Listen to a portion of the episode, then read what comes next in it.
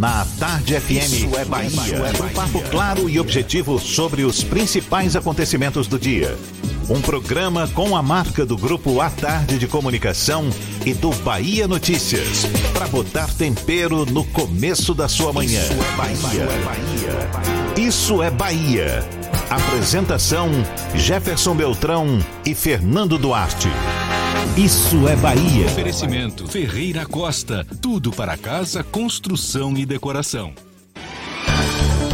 Salve, salve, bom dia! Seja bem-vindo, seja bem-vinda.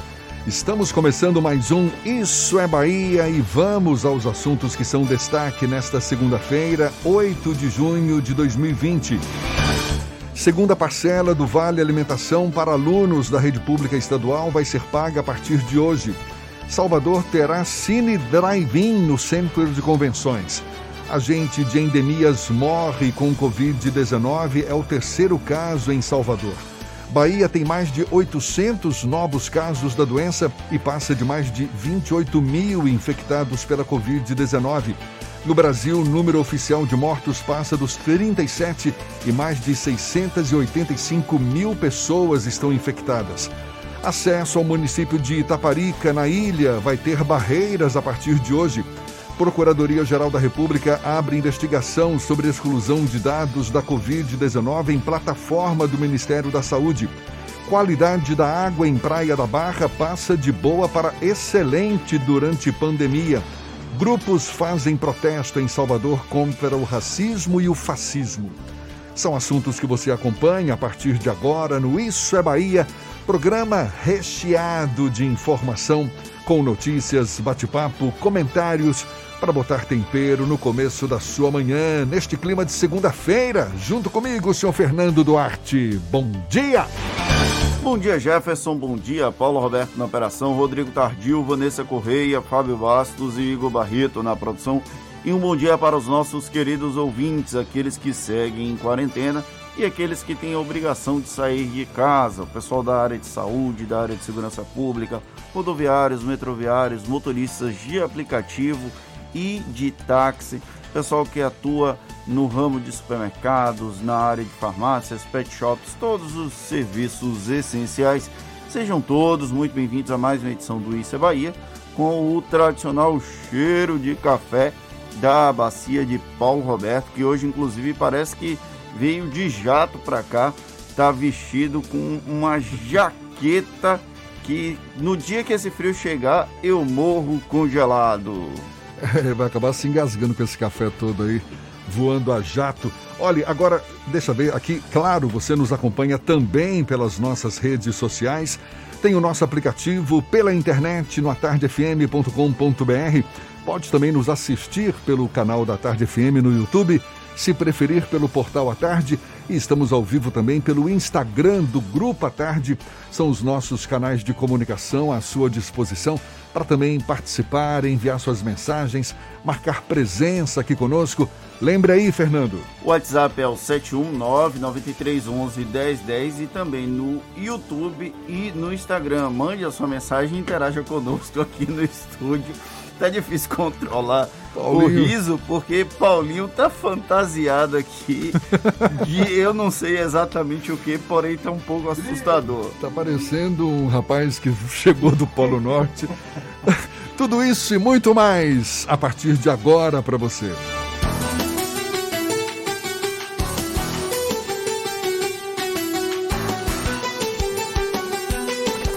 Isso é Bahia. Previsão do tempo. A segunda-feira amanheceu com o céu parcialmente encoberto aqui na capital baiana. O sol já aparece, brilha forte também no meio de nuvens. A temper temperatura agora é de 25 graus. Ibis Macedo é quem vai dizer para gente se tem previsão de chuva, se é o sol quem predomina ao longo do dia. Seja bem-vindo. Bom dia, Ives. Olá Jefferson, muito bom dia para você. Bom dia Fernando Duarte, Paulinho. Bom dia para você na sintonia aqui da programação da Tarde FM no programa Isso é Bahia. Olha Jefferson, a circulação dos ventos de um sistema de alta pressão atmosférica vai influenciar o tempo em Salvador e região metropolitana nesta segunda-feira. A previsão para hoje é de sol entre nuvens o dia inteiro, mas com alguns momentos de chuva, principalmente durante durante a manhã e a noite. A mínima prevista é de 23 e a máxima de 28 graus. Neste instante, milhares de famílias do sertão nordestino passam fome e sede e vivem sem nenhum recurso. Se está difícil para nós, imagine para eles. Colabore com os amigos do bem, doe em amigosdobem.org. É com você, Jefferson. Eu volto daqui a pouco com a previsão do tempo para o interior do estado. Tá combinado então, Ives. Até já para você agora, 7 e 8 na tarde FM. Isso é Bahia. Uma série de atos em diversas partes do Brasil tentou defender a democracia em meio a uma escalada de autorismo, de autoridade, não é? De Autoritarismo. autoritarismo, não é? Vivenciada no país. Em Salvador, o movimento foi tímido e reuniu poucas dezenas de pessoas. Em meio a uma pandemia, é natural que não haja mobilização popular. Afinal, é difícil sair de casa quando a recomendação é exatamente manter o distanciamento social. Agora, é difícil encontrar apenas uma justificativa para que não haja uma ampla mobilização popular para defender a democracia. A pandemia certamente é uma das principais. Enquanto essas mobilizações são criticadas por serem contra o governo federal, as manifestações a favor são incentivadas com frequência.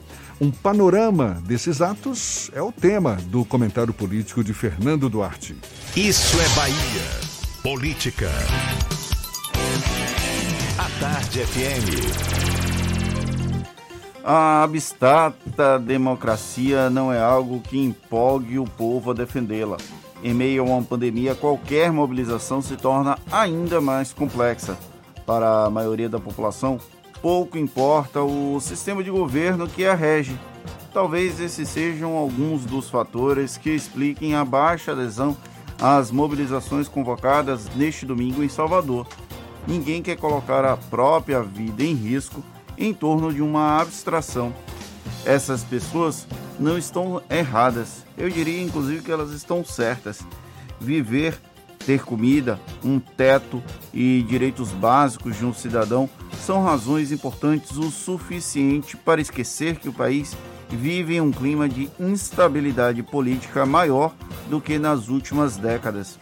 Esperto será o lado da moeda que melhor souber aproveitar dessa fragilidade do povo para manter o próprio status quo, pois tanto a direita, que hoje governa o país, quanto a esquerda, que teve boas oportunidades até 2016, só pensam na própria sobrevivência, ainda que alguns finjam melhor que outros. É inegável a escalada autoritária que vivemos, enquanto forças policiais não viram qualquer problema em manifestar apoio ao governo federal. Ao haver qualquer sinal de que os protestos seriam contrários, surgiram os defensores de que era contraditório propor aglomerações a favor da democracia. Sim, é contraditório. Há um jogo calculado de disputas narrativas que até aqui tem sido vencido pelo Palácio do Planalto mesmo que existam indicativos de que não há cristalização definitiva. Por isso, as batalhas discursivas terão papel fundamental ao longo dos próximos meses. Entendê-las é o desafio de quem tentar decifrar essa realidade, algo bem próximo do realismo fantástico da literatura, e encontrar um meio-termo entre ideias, por enquanto abstratas, como democracia e liberdade e as reais necessidades do povo talvez leve mais tempo do que o necessário. A maçã do mito salvador da nação foi entregue a Eva em 2018, por mais que pouco a pouco se perceba que o pecado original já foi cometido. Não dá para cravar que haverá a reinterpretação precisa do futuro que construímos agora, no presente. Defender a democracia é necessário, imprescindível, eu diria, dentro do atual contexto brasileiro. Pena que a disposição para fazê-lo esbarre em uma pandemia, em uma nação desigual e em um país que oferece bem menos do que promete. Nessas horas, a ignorância pode ser uma grande bênção. Em relação a essas manifestações, Fernando, aqui em Salvador, um grupo de manifestantes protestou em frente ao shopping da Bahia. Isso foi neste domingo aqui na capital. Uma manifestação contra o racismo, o fascismo pelo país e também contra o presidente Jair Bolsonaro. O ato, na capital baiana, teve como centro do debate o valor das vidas negras no Brasil, além da democracia no país. Com bandeiras de partidos políticos e de times de futebol como Bahia e Vitória, os manifestantes pediram o impeachment do presidente Jair Bolsonaro. Pelo menos 20 capitais brasileiras registraram protestos pacíficos ontem.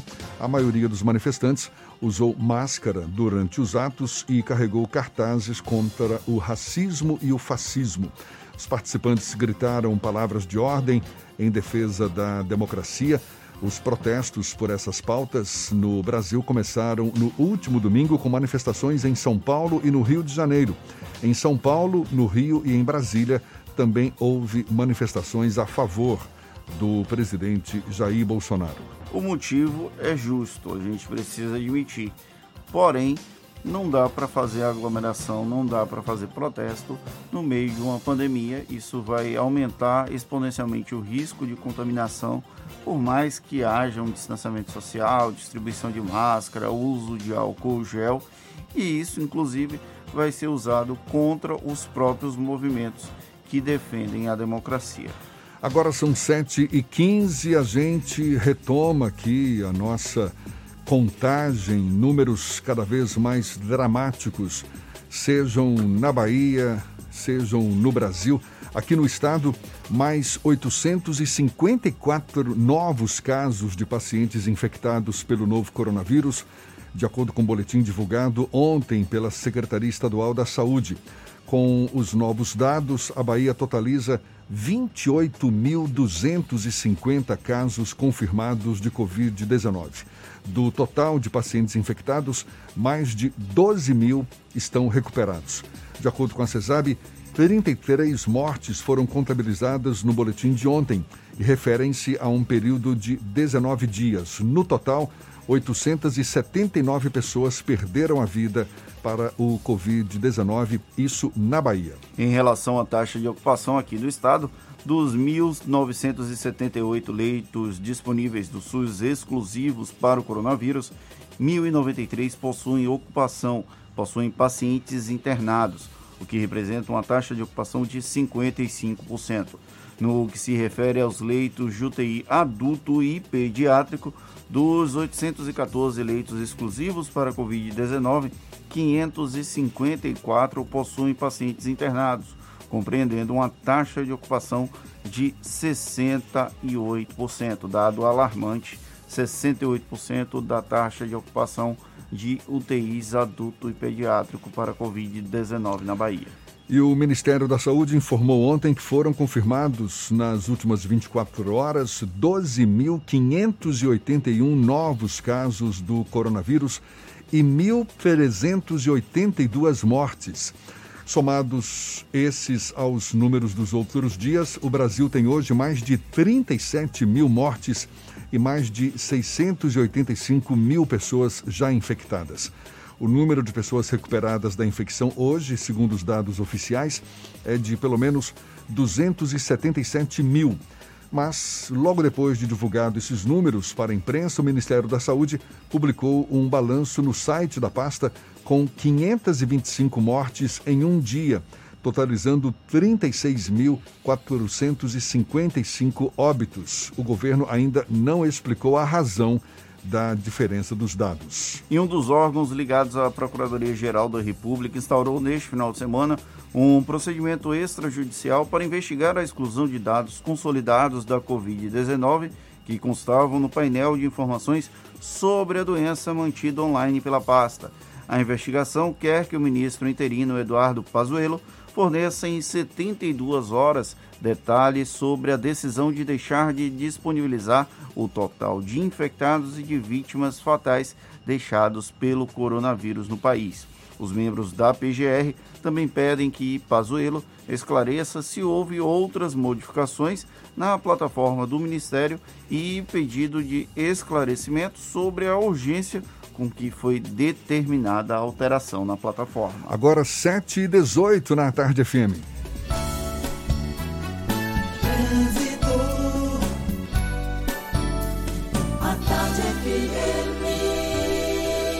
Oferecimento Monobloco, Auto Center de portas abertas com serviço de leva e trás do seu carro. E temos notícias de acidente agora cedo. Cláudia Menezes é quem tem as informações. Bom dia, seja bem-vinda, Cláudia. Muito bom dia para você, Jefferson. Bom dia para toda a turma do Isso é Bahia. Começo com informações da BR 324. Teve um acidente na rodovia, na passagem dos Teixeiras, ali nas imediações de Candeias, no sentido Salvador. Foi um acidente envolvendo dois caminhões. Tem equipes no local e lentidão na passagem para quem vem para a capital, tá? E ainda no sentido Salvador, no trecho de Águas Claras, mais à frente, tem um pouco de retenção também. Não corra riscos com o coronavírus. Cliente Central Nacional Unimed apresentou sintomas da doença, como febre e dor de garganta? Baixe o aplicativo Meu Plano e tire suas dúvidas antes de ir ao hospital. Eu volto com você, Jefferson. Valeu, Cláudia. A Tarde FM de carona com quem ouve e gosta. Olha só, a qualidade da água na Praia da Barra passa de boa para excelente durante a pandemia.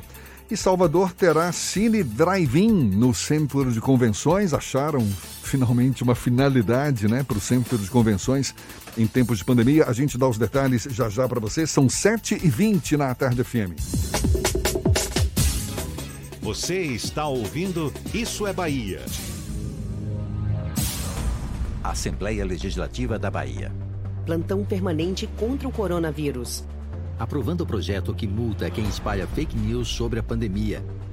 Autorizando auxílio aos profissionais de saúde contaminados na batalha contra o Covid-19. Determinando o uso obrigatório de máscara em todo o estado. Juntos, vamos, vamos fazer valer a nossa força e vencer o coronavírus.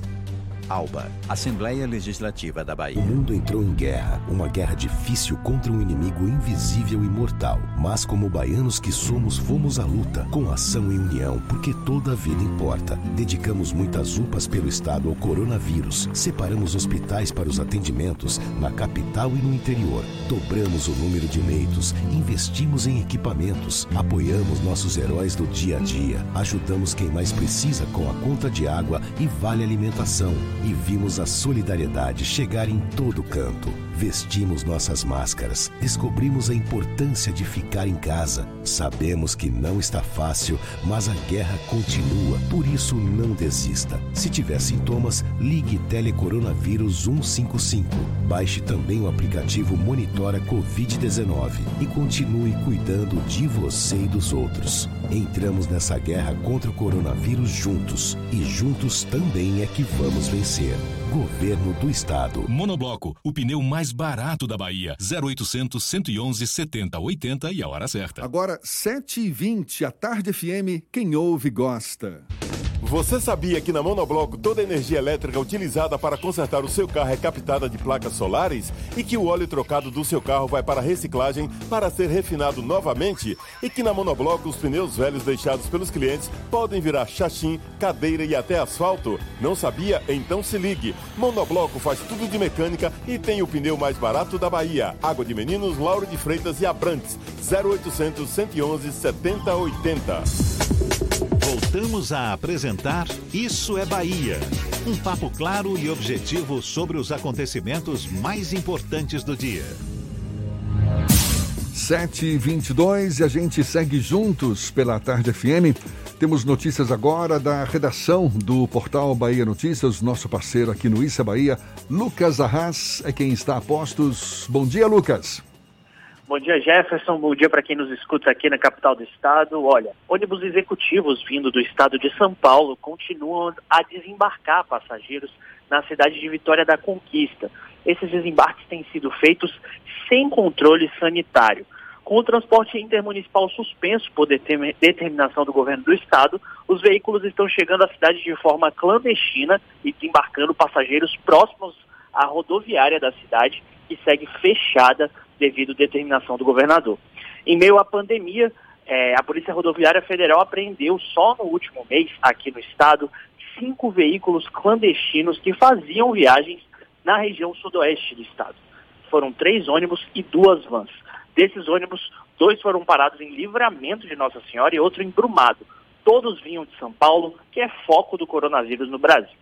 E a Câmara Municipal de Ilhéus manterá o trabalho remoto após o presidente, o vereador César Porto, e mais um servidor testarem positivo para o novo coronavírus. O presidente também determinou que o prédio do Legislativo Municipal passe por detetização, além de ter promovido teste rápido para todos os servidores que estavam operando no local e tiveram contato com os contaminados. Eu sou Lucas Arraes, falo direto da redação do Bahia Notícias para o programa Isso é Bahia. É com vocês aí do estúdio. Em meio às incertezas sobre o coronavírus e a Covid-19, muitas dúvidas ainda surgem e para as gestantes não é diferente. Pelo menos estudos têm revelado que não há comprovações sobre o vírus ser passado da mãe para o feto durante a gravidez. Agora, uma questão também importante é sobre o momento do parto durante uma pandemia e alguns fatores devem ser levados em consideração na hora da escolha da maternidade. A gente conversa sobre o assunto com a médica obstetra Camila Rabelo, nossa convidada aqui no Issa Bahia. Seja bem-vinda. Bom dia, doutora Camila. Bom dia. Tudo bem? Tudo bom, muito obrigado por aceitar o nosso convite. Doutora Camila, antes da gente falar sobre que fatores devem ser levados em conta na hora da escolha da maternidade, tem muitas gestantes certamente preferindo o parto em casa nesses tempos de pandemia. É uma opção viável, segura? Então, é um assunto bem delicado, porque a escolha pelo parto em casa não deve passar pela pandemia como uma coisa prioritária, entende? A escolha pelo parto em casa precisa ter outros, outros motivadores e a gestante precisa ter a crença na segurança do parto em casa e esse desejo como uma coisa bastante sólida e bastante estudada e precisa ser desvinculado da pandemia. Se a gestante preenche os critérios de, de risco e se a gestante a, a, a, alcança esse, esse lugar do imaginário em que ela confia, em que ela acredita, em que ela acha o parto em casa uma coisa bacana, aí é uma opção para esse momento. Mas ser uma opção apenas por conta do coronavírus, desconhecendo a realidade do parto em casa, as limitações do parto em casa e sem ter o devido desejo respaldado em tudo isso, eu acho que não vale a pena. Uma, sim, uma mera mudança de local não é, o, não é o ponto, entendeu? Até porque o parto em casa, ele já ocorre ou já vinha ocorrendo antes mesmo da, da pandemia, não é? é, é acaba sim, sendo sim. uma opção para algumas gestantes. Agora, que Exato. fatores a senhora acha que tem que ser levados em conta para essa decisão? Com relação ao parto em casa? Sim do ponto de vista médico, a primeira coisa é que a gestante seja uma gestante de risco habitual, que a gente chama. É uma gestante que não tem fatores de risco detectados ao longo do pré-natal, não tem nenhuma comorbidade, não trata para nada, é uma gestante de risco comum. É uma gestante que segue o pré-natal sem apresentar nenhum problema. Essa gestante pode ser elegível para um parto em casa. Daí ela precisa também desejar isso e conhecer as limitações de um parto em casa dentro do nosso cenário.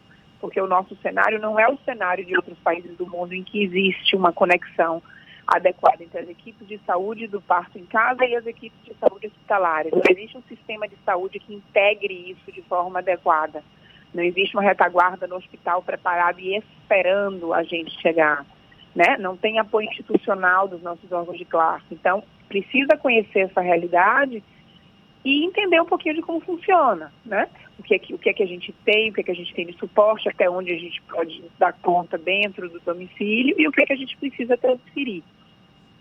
Mas seria isso. Tá certo. Agora, o ponto, né? Sim.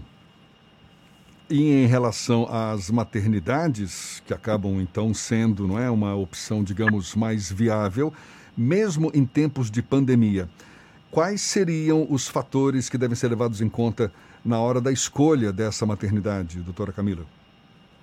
Então, para a escolha da maternidade hoje, na realidade das pacientes do setor, do setor privado ligado a convênios, a gente acaba guiando a maternidade pelo, pelo convênio de acesso que a paciente tem, né? É, esse é o primeiro critério e continua sendo, porque torna-se inviável muitas vezes o internamento, todo ele, sem contar com o convênio de saúde, né?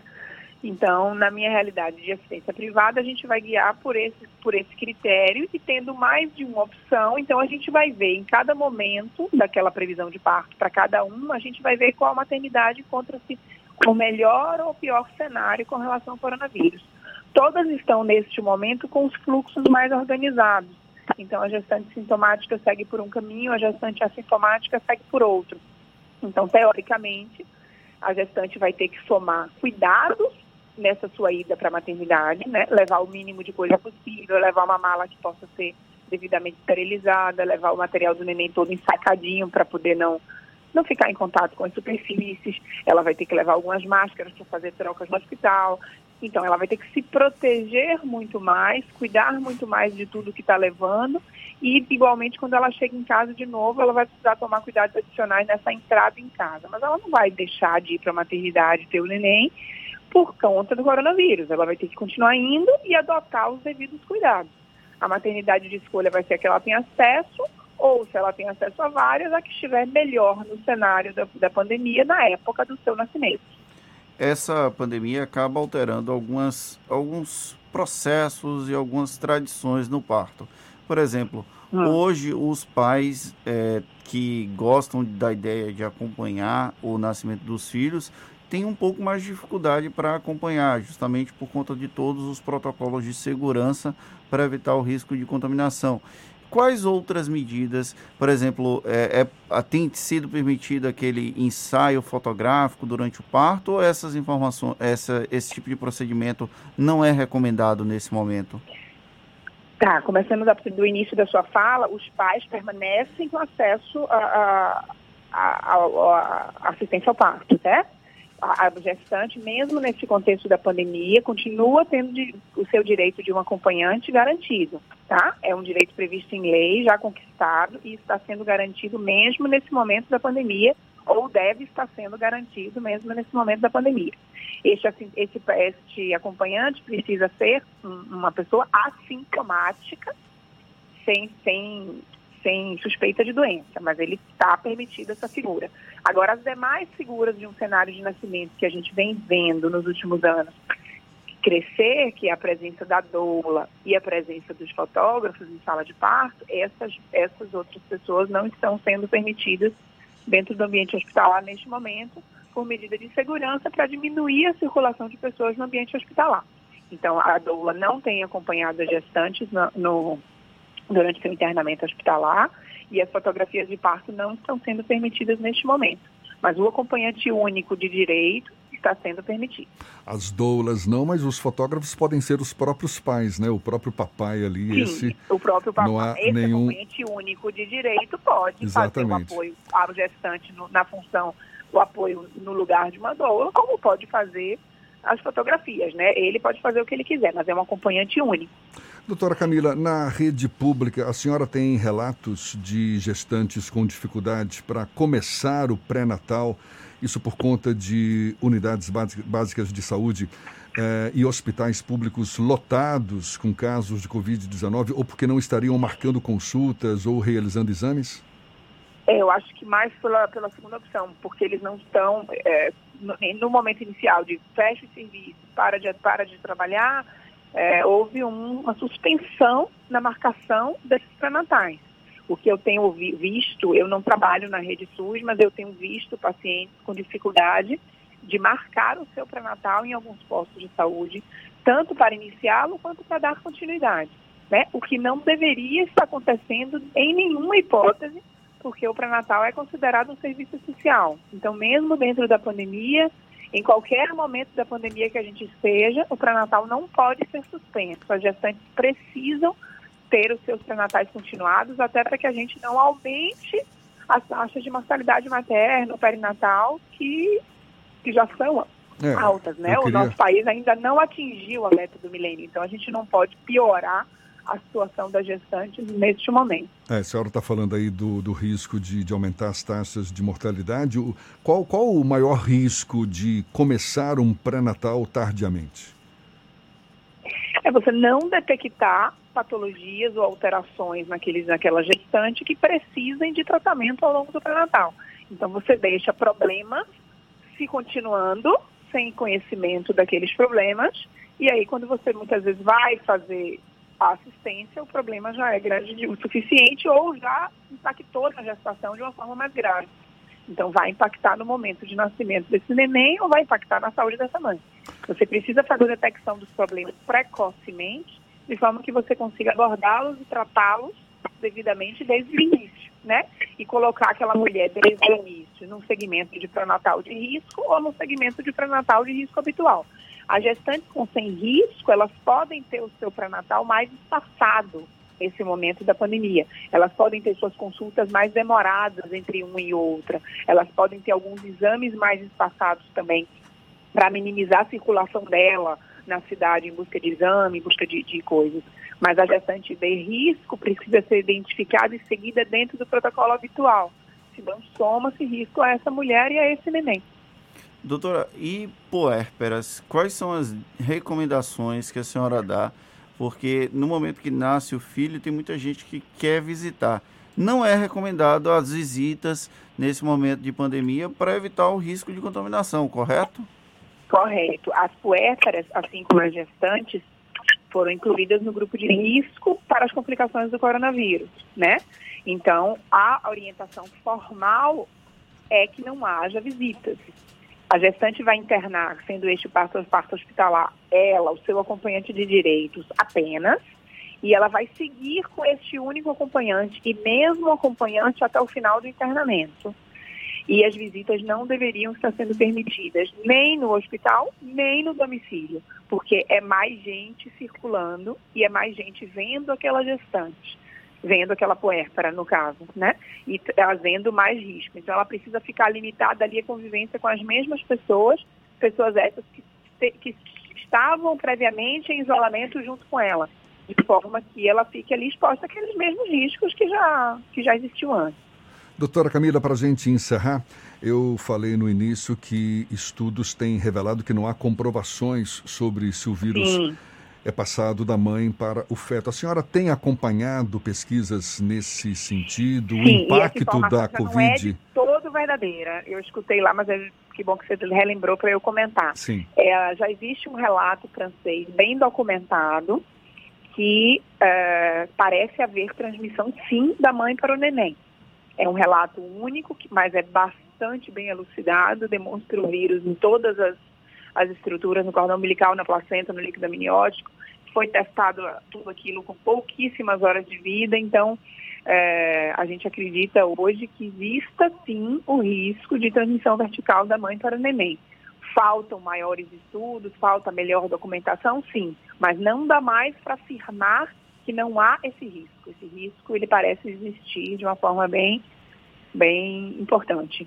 O que reforça a importância. Uma coisa importante uma coisa importante nesse, nesse contexto é a questão da amamentação. Também já existem alguns relatos é, querendo questionar a presença do vírus no leite materno, mas por hora a amamentação está sustentada, permitida e incentivada. É assim que a OMS se coloca ainda diante da amamentação. A, a importância da amamentação é documentada de forma muito séria, então assim não vale suspender a amamentação ou adiar o seu início em função de um, de um contexto que não é tão conhecido ainda. Assim como os resultados, os nenéns acometidos todos têm bom prognóstico, têm boa evolução. Então, teoricamente, não se justifica mexer na amamentação, que tem benefícios claros comprovados. Certo? Perfeito. Agora, a transmissão vertical parece existir e a gente precisa ficar atento e cuidar mais ainda das nossas gestantes para que elas não se exponham devidamente ao risco. Tá certo, exatamente. Reforça aí o cuidado com a higienização, enfim, todas essas recomendações que a gente já sim, sim. sabe necessárias para evitar essa doença. Muito obrigado à doutora Camila Rabelo, médica obstetra da equipe Vervita de assistência ao parto, conversando conosco aqui no Issa Bahia. Muito obrigado pelos seus esclarecimentos. Obrigada a vocês pelo convite. Um bom dia. Bom dia. E a gente lembra que essa conversa também vai estar disponível logo mais. São todas as nossas entrevistas nos nossos canais no YouTube, Spotify, iTunes e Deezer. Agora 22 para as 8 na tarde FM.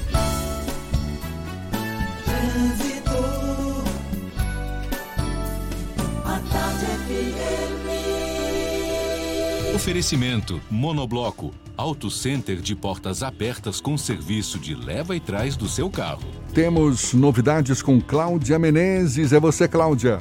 Estou de volta, Jefferson. Em Água de Meninos, já tem um trânsito mais intenso agora em direção à Jequitaia, principalmente para quem sai da ladeira da Água Brusca, por causa dos reflexos de uma ocorrência policial nessa região. Em outro ponto, na região das Sete Portas, já tem lentidão, principalmente no sentido Aquidabã, por causa de obras.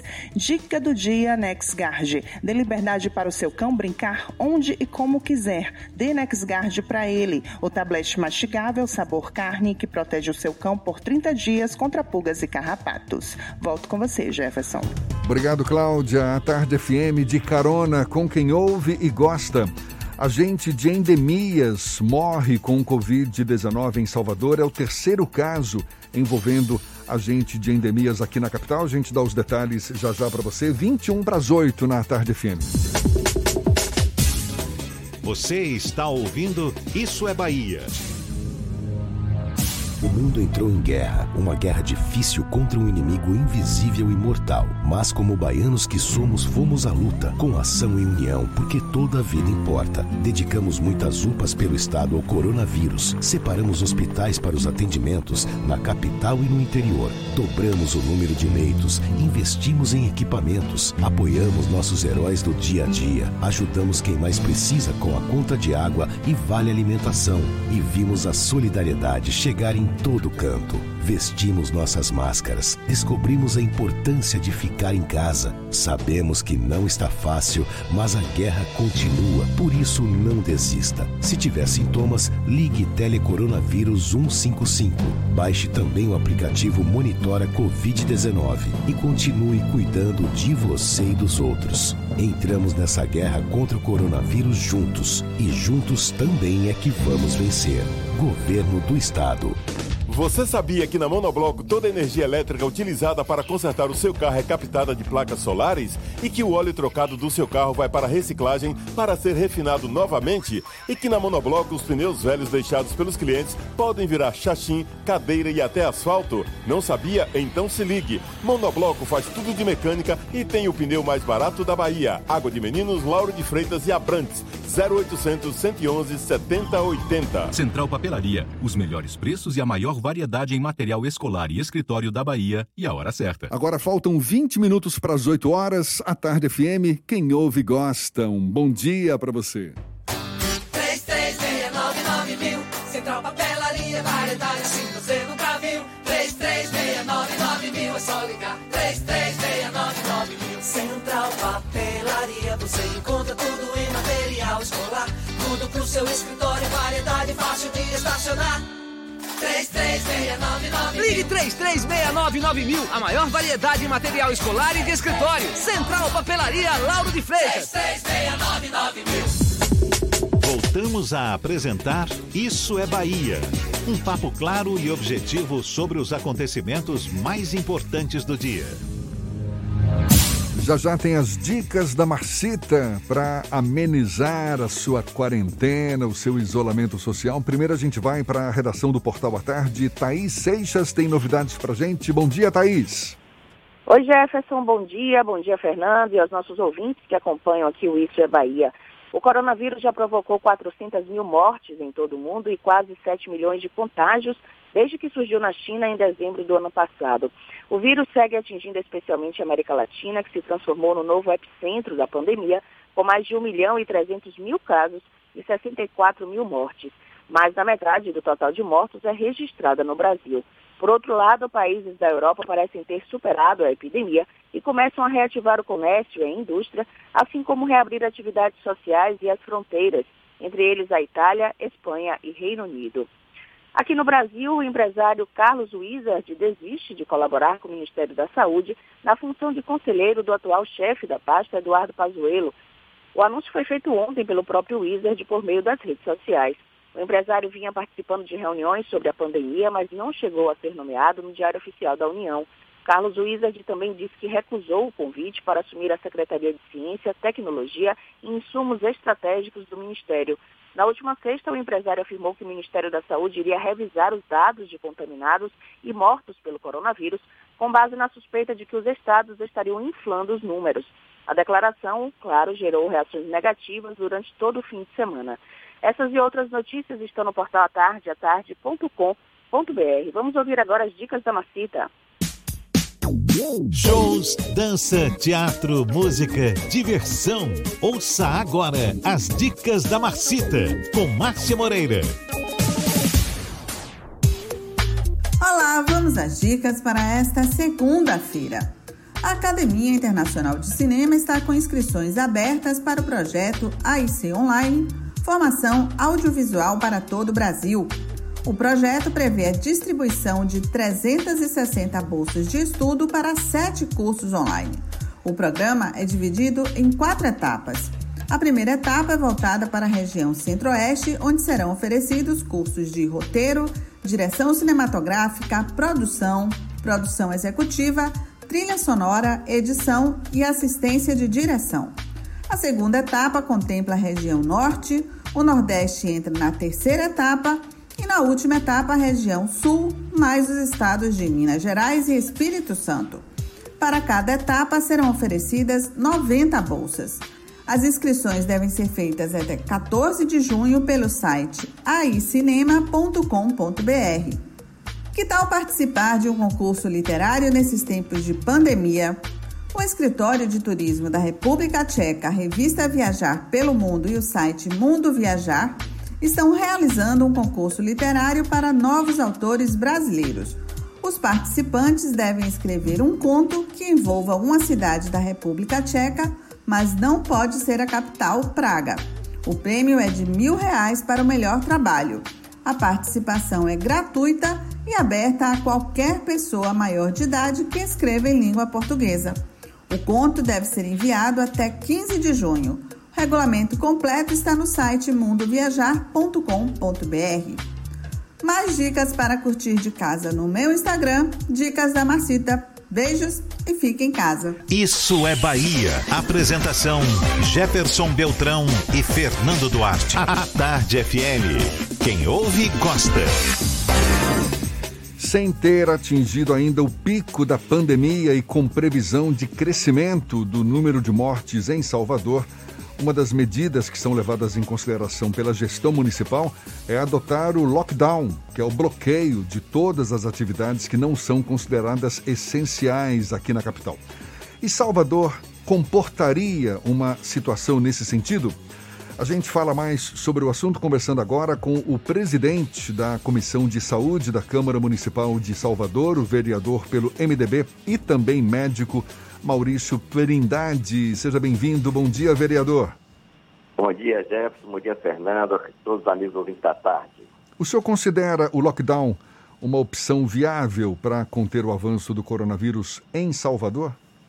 Não cada cidade tem que ser, analisada individualmente. Salvador está muito bem no trato com essa pandemia, é, embora é uma cidade de 3 milhões de habitantes, o número total é muito grande, mas está, nós estamos muito bem no combate. Hoje, quando vemos as mortes que as TVs hoje estão assustando todo o Brasil, nós vemos principalmente no Rio de Janeiro, onde o governo federal encaminhou verbas bilionárias para a construção de hospital e simplesmente até hoje, três, quatro meses depois da, do início dessa pandemia, sequer os hospitais foram construídos. Na Bahia, o governador e o prefeito têm realmente trabalhado em conjunto e colocado sobre é, fiscalização e nossos números estão muito bons. Claro que precisam ser melhorados.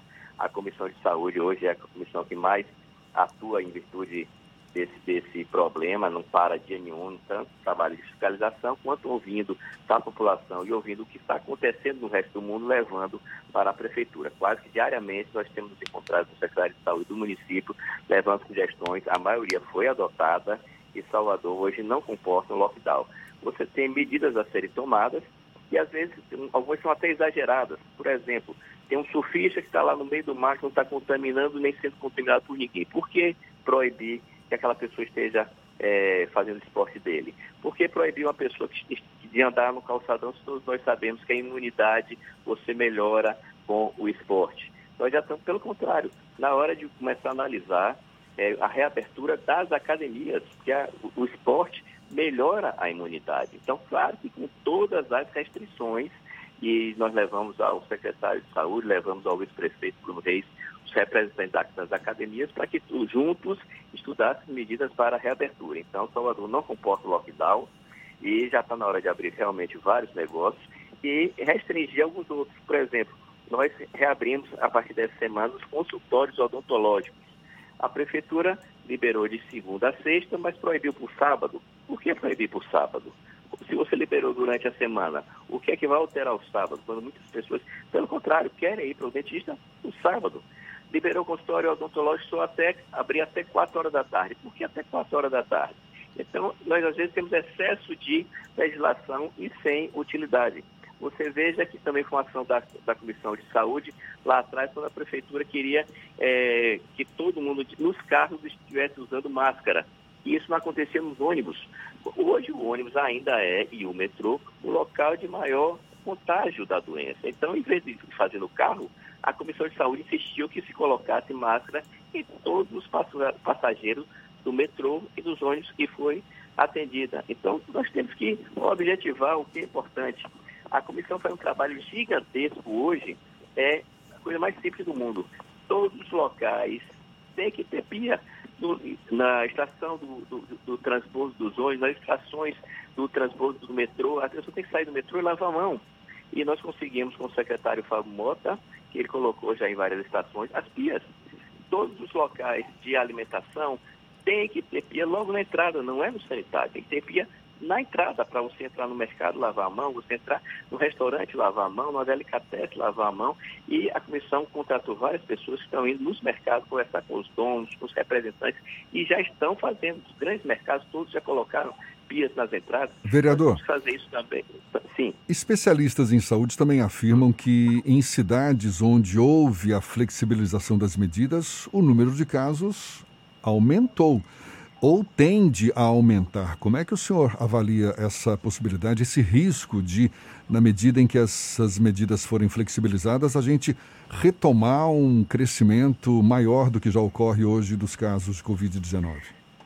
O vírus, isso é qualquer cientista diz no mundo, só vai diminuir quando uma quantidade grande de pessoas estiverem com já com criado seus anticorpos para combater, é o chamado efeito rebanho. Então nós precisamos que as pessoas sadias esteja circulando, a economia esteja circulando, porque ao contrário do que se diz, por exemplo, é a Itália, onde todo mundo foi para dentro de casa, e basta que uma pessoa contaminada esteja dentro de uma casa, contaminou todas as pessoas da casa.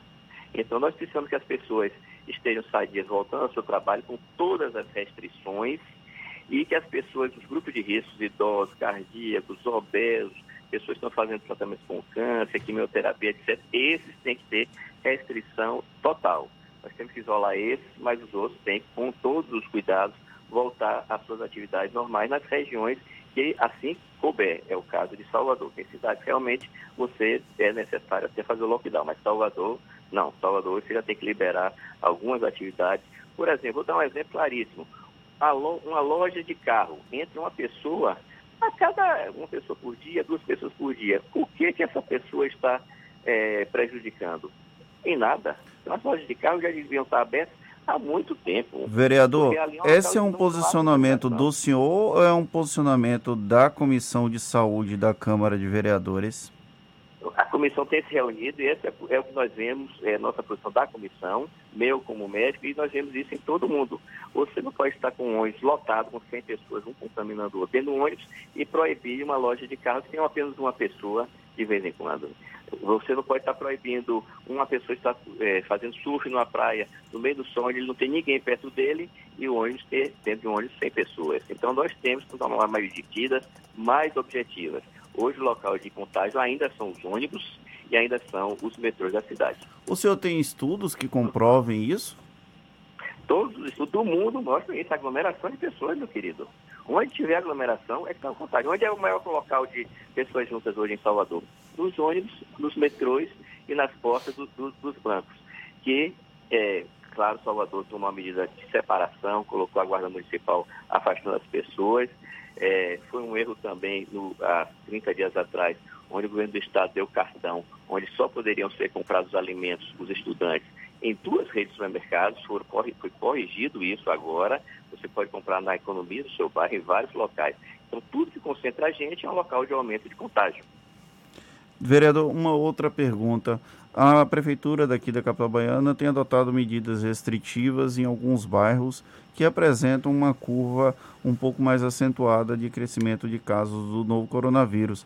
A comissão é contrária ou favorável a esse tipo de adoção de postura Não, da prefeitura? Completamente a favor, é um trabalho principalmente educativo, os bairros onde o índice é maior, nós precisamos atuar, as pessoas de forma irresponsável estão indo para as ruas, estão é, muitos sem usar máscara, no começo até algumas pessoas diziam que não era necessário máscara, então é realmente muito necessário. E a comissão foi, foi firme em dizer que mesmo nesses locais, os serviços de saúde precisam funcionar no começo foram proibidos de funcionar os médicos, mesmo nesses locais. Isso não, pode acontecer, porque tem muita gente mais morrendo ou tendo suas doenças agravadas por não poder ir no, médico. Às vezes vocês só vamos cancelar a consulta de um oftalmologista que não é uma coisa emergencial. Engano, você pode ter ali o chamado uma glaucoma, onde você vai subir a pressão do seu olho e você vai ficar cego. Então, você precisa, todos os serviços de saúde estarem abertos. Você pode dizer, ah, é só uma manchinha de pele, pode ser adiada a consulta para daqui a um mês. Essa manchinha pode ter um câncer e pode piorar. Você pode ter uma pressão que aumente, você pode ter o açúcar que aumente. Então, todos os serviços de saúde precisam funcionar normalmente, mesmo nos locais fechados. Vereador, para a gente encerrar e ainda sobre essa sua concordância com a volta da flexibilização das medidas, a Organização Mundial da Saúde recomenda cautela, sugerindo que os países só voltem à normalidade se seus sistemas de saúde tiverem condições de absorver eventuais aumentos no número de infectados pela Covid-19. Qual é o risco de um colapso no sistema de saúde em Salvador caso, com essa flexibilização das medidas, aumente o número de casos? Salvador está muito bem, você tem hoje na parte de UTI cerca de 70% ou menos e nos leitos clínicos cerca de 50% é, de ocupação. E nós estamos trabalhando ainda para entrar o Hospital Salvador, na federação, que estava subutilizado, passa a ter leitos também de UTI e leitos clínicos para o Covid. O Hospital Evangélico em Brotas também nós estamos ajudando para que eles possam também ter esses leitos. Entrou agora o Sagrada Família, que é um hospital que estava subutilizado. Então, Salvador está muito bem no atendimento à saúde. Então, é como a OMS diz, onde você pode tratar a população, você pode analisar se pode voltar ou não. E Salvador está, graças a Deus, muito bem nesse item. O que nós vemos nas TVs aí, as mortes, é, repito, locais que sequer até hoje fizeram seus hospitais, como o Rio de Janeiro. Aí você vê todo dia morte por falta de atendimento realmente. Vereador Maurício Trindade, do MDB, presidente da Comissão de Saúde da Câmara Municipal de Salvador, muito obrigado pela sua disponibilidade. Muito um bom dia para o senhor. Queridos ouvintes da tarde, assim, um abraço para Feltrão, um abraço para Fernando Duarte. E essa conversa também vai estar disponível logo mais nos nossos canais no YouTube, Spotify, iTunes e Deezer, 7h56 na Tarde FM. Isso é Bahia. Economia. A Tarde FM. Bom dia, Jefferson. Bom dia, Fernando. Bom dia, queridos ouvintes da rádio A Tarde FM. Na sexta-feira, o índice Ibovespa fechou em 94.600 pontos, com alta de 0,8%.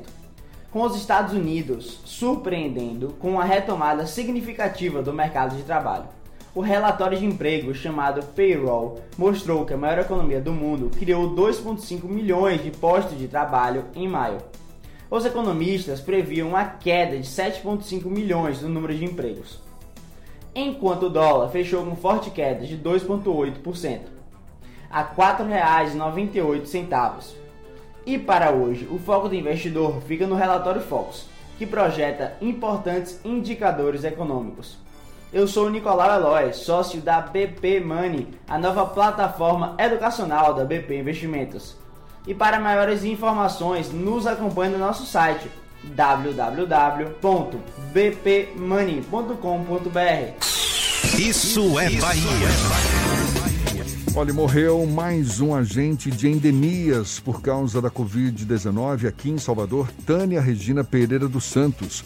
Ela atuava desde 2008 na Secretaria Municipal da Saúde. É o terceiro caso de morte dos agentes na capital baiana. Segundo a Secretaria Municipal da Saúde, Tânia morreu na última quinta-feira.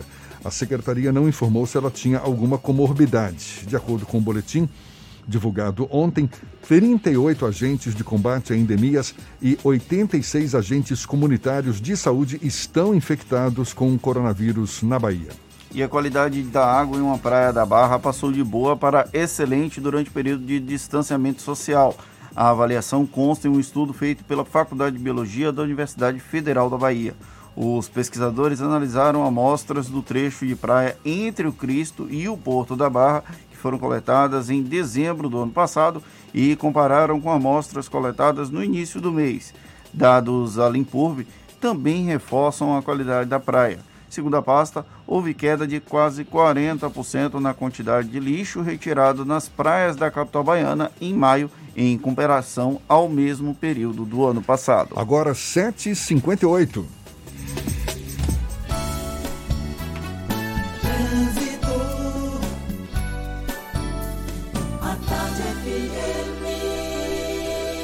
Oferecimento Monobloco, Auto Center de portas abertas com serviço de leva e trás do seu carro. A gente volta a falar com Cláudia Menezes. Tem novidades pra gente, Cláudia? Tô de volta, Jefferson, e agora com informações para você que pretende ir para a ilha. O sistema de lanchas e do ferryboat opera com horários reduzidos. No terminal na região do comércio, a próxima lancha tem saída marcada para as 8 da manhã. Tem mais uma saída prevista para as 9 e meia da manhã e depois só à tarde. Já o ferryboat funciona com saída a cada duas horas. O próximo ferry vai sair daqui a alguns minutos, às 8 da manhã, e depois tem mais uma saída prevista para as 10 da manhã Envie dinheiro para o exterior sem sair de casa. Baixe o app WU Brasil, aproveite nossas melhores tarifas e faça a conta. O Western Union, líder global em transferência de dinheiro. Volto com você, Jefferson. Obrigado, Cláudia. Tarde FM de carona com quem ouve e gosta. Intervalo e a gente volta já já para falar para toda a Bahia. Agora, 8 horas na Tarde FM. Você está ouvindo Isso é Bahia. Assembleia Legislativa da Bahia. Plantão permanente contra o coronavírus. Autorizando o pagamento de auxílio de 500 reais para pessoas com sintomas leves da doença passarem a quarentena em um centro de acolhimento. Debatendo de forma virtual com presidentes de assembleias de outros estados a crise sanitária que o país vive e possíveis ações para diminuir seus efeitos. Juntos, vamos, fazer, fazer valer a nossa força e vencer o coronavírus. coronavírus. ALBA, Assembleia Legislativa da Bahia. Cuidar das pessoas nunca foi tão importante. Faça o vestibular de medicina da Unime e realize seu sonho de ser médico. Venha aprender em laboratórios avançados que simulam a realidade para se tornar um profissional bem preparado. E desde o primeiro semestre, você pode participar dos campos de prática, acompanhando o atendimento a pacientes nos postos de saúde do estado. Inscreva-se para a prova até o dia 29 de junho. unime.edu.br Unime, todo dia é dia de acreditar.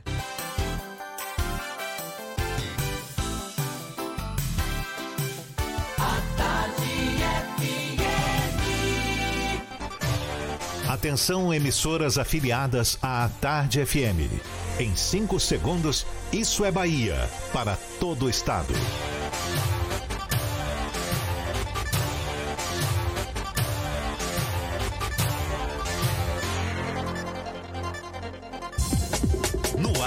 Isso é Bahia.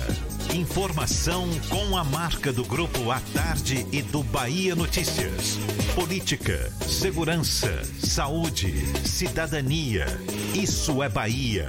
Apresentação: Jefferson Beltrão e Fernando Duarte. A Tarde FM. Quem ouve, gosta.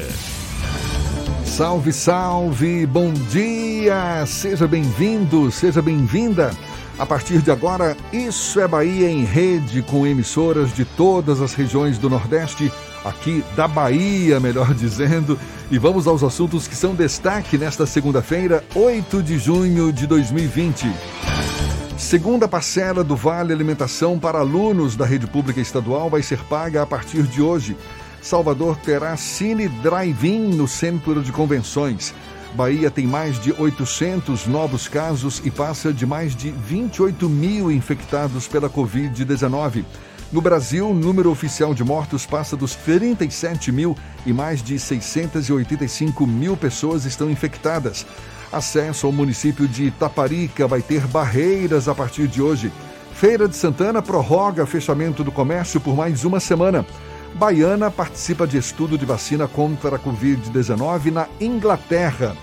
Isso é Bahia, programa recheado de informação. Temos aqui notícias, bate-papo, comentários para botar tempero no começo da sua manhã e junto comigo, neste clima de segunda-feira, todo animado, seu Fernando Duarte. Bom dia! Bom dia, Jefferson. Bom dia, Paulo Roberto na operação, Rodrigo Tardio, Vanessa Correia, Fábio Bastos e Igor Barreto na produção. E um bom dia para as nossas queridas emissoras parceiras e afiliadas, a Cultura FM de Paulo Afonso, Líder FM de Irecê, Cidade FM de Luiz Eduardo Magalhães, Itapuí FM de Tororó, Eldorado FM de Teixeira de Freitas, RB Líder FM de Rui Barbosa, Serrana Líder FM de Jacobina, Baiana FM de Itaberaba, 93 FM de Jequié, Interativa FM de Itabuna e Ativa FM de Eunápolis. Sejam todos muito bem-vindos a mais uma edição do Isso é Bahia. A gente lembra, você nos acompanha também pelas nossas redes sociais, tem o nosso aplicativo. Pela internet, já sabe, é só acessar atardefm.com.br. Pode também nos assistir pelo canal da Tarde FM no YouTube, se preferir pelo portal A Tarde. E estamos ao vivo também pelo Instagram do Grupo A Tarde são os nossos canais de comunicação à sua disposição para também participar, enviar suas mensagens, seus elogios, suas críticas. Fique à vontade. Lembre aí, Fernando. O WhatsApp é o 71993111010 e você também pode interagir com a gente no YouTube e no Instagram. Mande a sua mensagem, participe aqui no estúdio. Tudo isso e muito mais a partir de agora para você.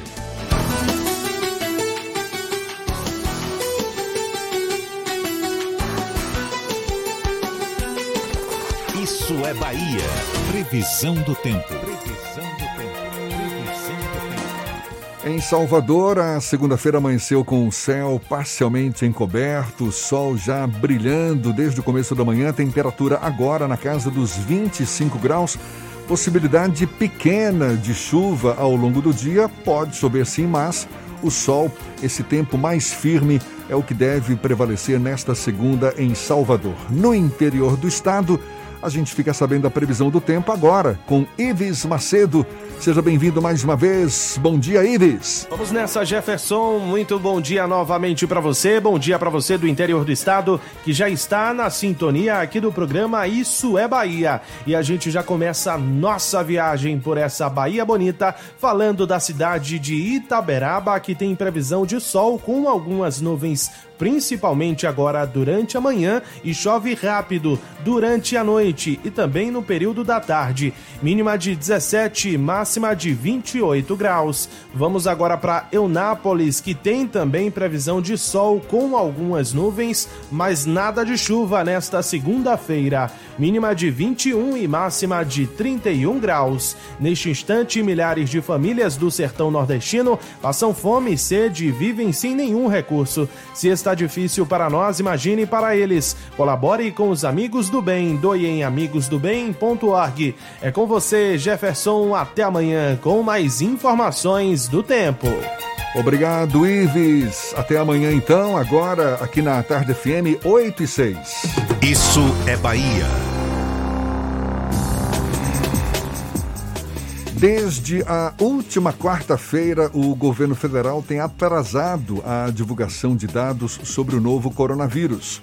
Começou com atraso no horário em que os boletins eram publicados no portal do Ministério da Saúde, determinação do presidente Jair Bolsonaro para que os telejornais noturnos não tivessem acesso aos dados. Na sexta-feira, apenas os dados das últimas 24 horas ficaram disponíveis e aí o site saiu do ar, retornando numa versão simplificada, sem os dados separados por estados e sem o acumulado de casos e de mortes. Até mesmo a plataforma da Universidade Johns Hopkins, que concentra dados do coronavírus no mundo, deixou de revelar as informações da Covid-19 no Brasil por se basear na plataforma do Ministério da Saúde. Essa falta de transparência, inclusive geralmente questionada pela Procuradoria-Geral da República e de atores políticos, essa omissão dos dados é tema do comentário político de Fernando Duarte. Isso é Bahia. Política. A Tarde FM. Jefferson, é um absurdo que o governo federal tem se proposto a fazer ao longo dos últimos dias. Como na quinta-feira até a gente tratou sobre esse tema aqui, quando o boletim do Ministério da Saúde foi divulgado por volta das 22 horas, eu trouxe que era uma possibilidade de uma estratégia de comunicação para evitar que os telejornais noturnos trouxessem os dados e aí acabou confirmado. O jornal Correio Brasiliense conseguiu informação e outros veículos depois acabaram confirmando ao longo da sexta-feira que foi uma determinação da Presidência da República que os dados fossem divulgados depois do fim do Jornal Nacional. O Jornal Nacional, como sabemos, é o telejornal noturno mais assistido do país, é uma referência para milhares de brasileiros. E aí, como se não bastasse esse atraso, foi seguido pela saída do portal da, do Ministério da Saúde, em que constavam os dados de casos totais e de óbitos, para uma versão mais simplificada. A omissão desses dados é criminosa, porque a partir do momento que você omite essas informações, você tenta minimizar os dados da pandemia. Inclusive, matéria do Valor Econômico hoje cita que a Presidência da República, o Ministério da Saúde, pensa em utilizar uma outra estratégia. Ao invés de divulgar os dados consolidados de registros de mortes nas últimas 24 horas, vão ser disponibilizadas apenas as mortes em 24 horas, o que vai proporcionar uma queda acentuada do número de óbitos registrados no país. Para nossa sorte, existem grupos de voluntários que acabam fazendo uma compilação de dados com origem nos, nas secretarias estaduais de saúde. Na, no último sábado, por exemplo, enquanto o governo federal tentava atrasar a divulgação, o Brasil.io acabou divulgando a informação antecipada. Então, isso permitiu que a imprensa e a população tivesse acesso. Aí a gente vai para uma iniciativa dos secretários estaduais de saúde, que é divulgar até às 17 horas em um portal paralelo as informações que constavam inicialmente nos dados do Ministério da Saúde. Enquanto o governo federal insistir nessa tese de que omitir a informação é o melhor para a população, o risco de uma contaminação ainda maior pelo novo coronavírus é gigantesco, porque qual o objetivo quando você divulga dados sobre número de casos e número de mortes? É alertar a população para o risco de contaminação.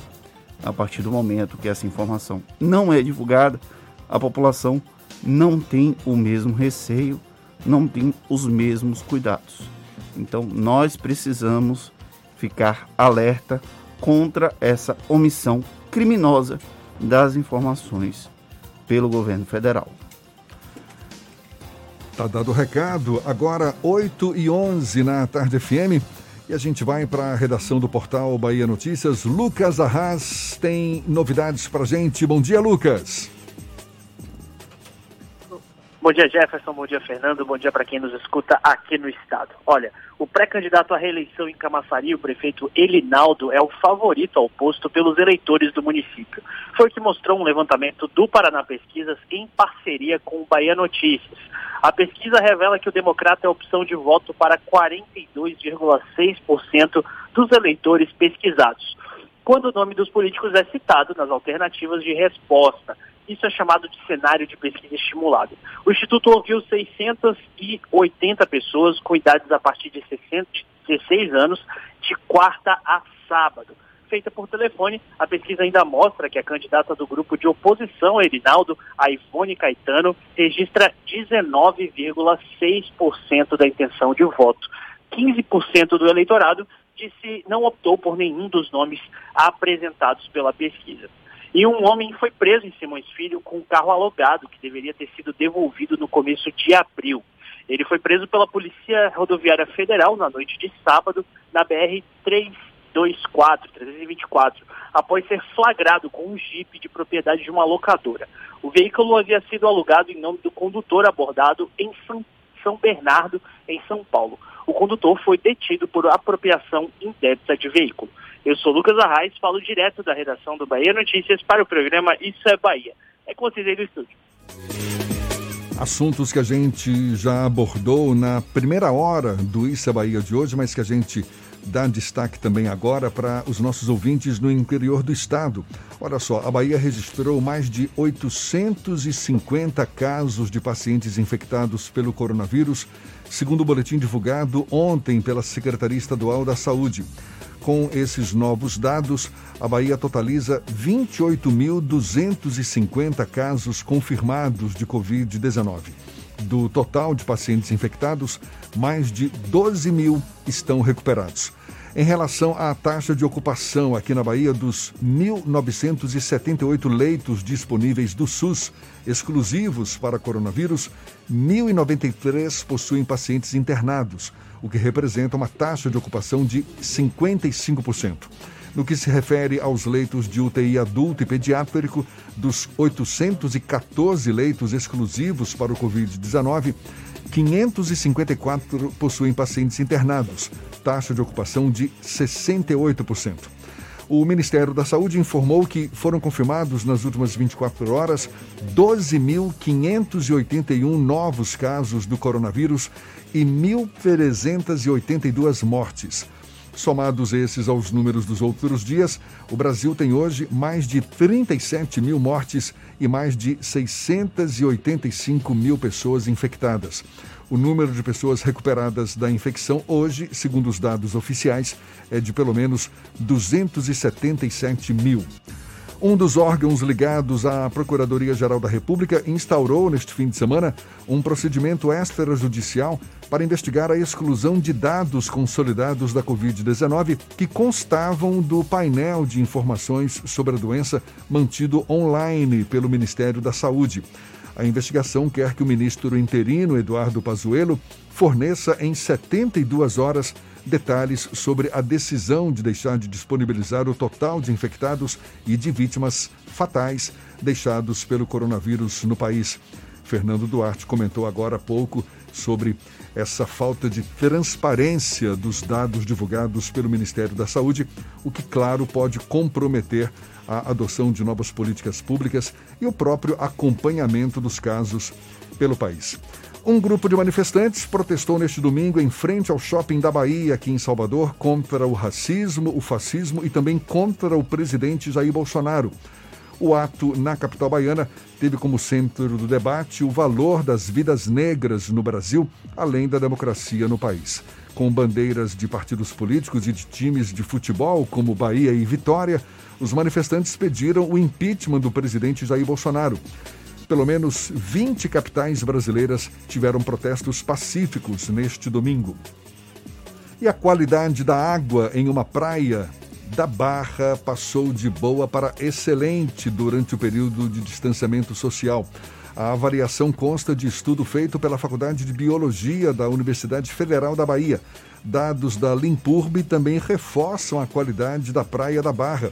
Segundo a pasta, houve queda de quase 40% na quantidade de lixo retirado das praias da capital baiana em maio, em comparação com o mesmo período do ano passado. Agora, 8 e 16, a gente começa nosso giro pelo interior do estado. Vamos para a cidade Sol, Jequié. Marcos Canguçu, da 93 FM, é quem fala conosco, tem as notícias da região. Bom dia, Marcos. Bom dia, Jefferson e Fernando, ouvintes do Isso é Bahia. Segundo dados da Secretaria de Saúde do município, 150 profissionais da saúde de Jequié foram infectados com a Covid-19. Com a situação difícil para estes profissionais que atuam na linha de frente do combate ao vírus, a direção da Unidade de Pronto Atendimento UPA divulgou que está realizando testagem regular de equipes multidisciplinares que compõem o corpo profissional da unidade. Segundo o diretor, através dos testes está tendo da rotina da utilidade de equipamentos de proteção individual EPIs, além de protocolos de higienização e desinfecção de ambientes e equipamentos. Um fato inusitado aqui na região. Um morador de Piauí reclama em um vídeo de ter sido expulso de unidade de saúde localizada em frente à sua residência, na Rua do Posto. O caso teria ocorrido na última quinta-feira.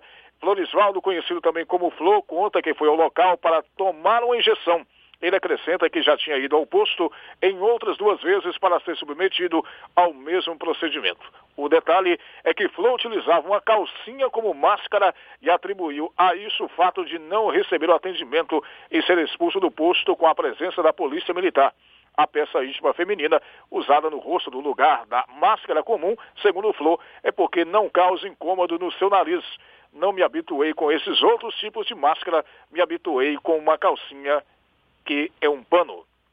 Um homem morreu quando participava de uma caçada na madrugada de sábado na zona rural de Jequié. Dois amigos teriam saído para caçar tatu na região do Castanhão, quando o amigo ouviu o barulho de um disparo e ao chegar no local, encontrou Adílio Freitas da Silva, 34 anos, natural de Manuel Vitorino, caído e sem vida. A polícia investiga o caso para descobrir se a morte de Adílio teria sido provocada pela própria arma que usava ou do amigo de forma acidental dos estúdios da Rádio 93 FM. Para o Isso é Bahia, Marcos Canguçu. Fernando caiu na risada aqui, calcinha como máscara. Ele concorda, né? Eu achei inter... não, não dá para usar calcinha como máscara porque só tem uma, um pano, tem Você que ter já dois tentou e não deu certo, né? Não tentei não, mas é porque a recomendação médica é que tenha duas camadas e normalmente a calcinha só tem uma camada de pano. Tá bom, eu vou acreditar na sua sinceridade, tá bom. Agora, 8 e 19 olha só, o Centro de Convenções em Salvador finalmente vai ter uma finalidade, não é? Ele que ficou foi inaugurado no comecinho do ano e logo depois veio a pandemia. Os eventos que estavam previstos para o Centro de Convenções, todos eles cancelados ou adiados. Pois bem, agora Segundo divulgação em suas redes sociais, o espaço vai ser palco de um cinema ao ar livre. Aquele conhecido drive-in, drive-in, né, que teve o seu momento de, de popularidade em várias capitais e depois caiu em desuso. Essa iniciativa, que ainda não tem data para funcionar, vai ser realizada em parceria com a agência Zoom Brasil Eventos. O cinema Drive-In exibe filmes em uma grande tela elevada, sem que as pessoas precisem sair de seus carros. É um modelo que volta a ganhar força em todo o mundo por conta das consequências da pandemia da Covid-19 e também necessidade de isolamento social. A trilha sonora normalmente transmitida por meio de uma frequência de rádio FM ou o estabelecimento disponibiliza caixas de som. Iniciativa bem bacana e bem diferente. Acho que eu vou experimentar o cinema drive-in quando inaugurar. Sem máscara de calcinha, né? Não, com certeza não. Estarei no carro, eu, minha esposa, então não terá problema com relação a isso. Tá, tá certo. Então agora 8h21 e a gente agora vai para onde? Vai para Paulo Afonso. Vamos agora para o norte do estado. Zuca da Cultura FM é quem tem as notícias da região. Bom dia, Zuca. Bom dia, bom dia Jefferson, bom dia Fernando, bom dia toda a equipe do programa Isso é Bahia, que a semana possa ser produtiva, cheia de vitórias para todos nós. Estamos na capital da energia elétrica, com tempo nublado, previsão de chuvas para esta segunda-feira, segundo os institutos de meteorologia. Neste momento aqui, temperatura na casa dos 22 graus. Olha, a cidade de Paulo Afonso, nesta semana, né, semana considerada a semana do Dia dos Namorados, a Prefeitura de Paulo Afonso publicou decreto flexibilizando o funcionamento do comércio. Do dia 8, no caso hoje, até o dia 12, o setor logística funciona das 8 às 18 horas. Segundo informações, é uma forma de aquecer o comércio, né? Porém, a gente destaca que os estabelecimentos comerciais têm por obrigatoriedade higienizar os seus clientes. Também no novo decreto destaca-se que os eventos religiosos nos templos, né, evangélicos, nas igrejas católicas, eles podem voltar às suas atividades, porém com 20% da capacidade eh, de cada templo, de cada igreja. Né? É uma flexibilização que a prefeitura proporcionou para eh, os próximos dias. E a gente vai vivenciar para saber eh, qual será o resultado com relação a tudo isso, já que a gente está vivenciando esta pandemia contra eh, a Covid-19. Em Paulo nós temos, segundo informações da Secretaria Municipal de Saúde, 57 casos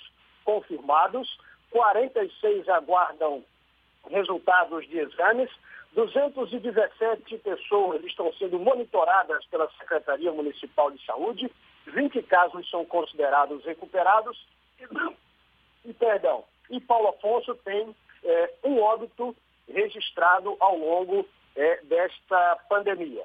A gente destaca também que neste fim de semana um duplo homicídio aconteceu aqui na capital da energia elétrica, precisamente na noite de sábado, quando dois irmãos foram mortos dentro de casa por dois outros homens que chegaram em uma moto e efetuaram os disparos. A polícia ainda não chegou aos suspeitos, nem com relação à motivação do crime. Bom, a cidade de Paulo Afonso vai vivenciando né, estes dias diferenciados, como todos nós estamos vivenciando por conta da pandemia, e a gente, através dos nossos programas jornalísticos, colocamos as orientações básicas para que o cidadão possa eh, se comportar da melhor forma possível, evitando locais de aglomerações e, se for sair de casa, fazendo a sua higienização, a sua proteção pessoal. Antônio Carlos Zuca, da Rádio Cultura de Paulo Afonso, capital da energia elétrica, para o programa Isso é Bahia. Uma reportagem que saiu na edição de ontem do Jornal à Tarde, o polêmico acordo de delação da JBS, cuja possível anulação será julgada pelo Supremo no dia 17 de junho, reúne já desde o seu processo de negociação uma série de possíveis irregularidades. Isso conforme documentos obtidos pelo Jornal à Tarde. Relator do caso, o ministro Edson Fachin negou na sexta-feira pedido para adiar o julgamento que pode cancelar, a pedido da Procuradoria-Geral da República, os benefícios obtidos pelos irmãos Joesley e Wesley Batista, além dos executivos Francisco de Assis e Ricardo Saúde. No entanto, Ricardo Saúde no entanto, além de a relatoria do ministro ser questionada por causa da sua relação com integrantes do grupo JF, documentos reforçam a suspeita de que o então Procurador-Geral da República, Rodrigo Janot, burlou o regimento do Supremo e o sistema do juiz natural ao encaminhar dois pedidos de cautelares diretamente a Faquim, relator da Lava Jato, por uma escolha pessoal. Para impedir o direcionamento de decisões, o sistema do juiz natural exige que juízes sejam sorteados aleatoriamente para cada caso. Reportagem que teve grande destaque na edição de ontem do Jornal à Tarde, que você pode acompanhar com mais detalhes no portal à tarde, com todas as informações a respeito. Agora, 8h26 na Tarde FM. Você está ouvindo Isso é Bahia.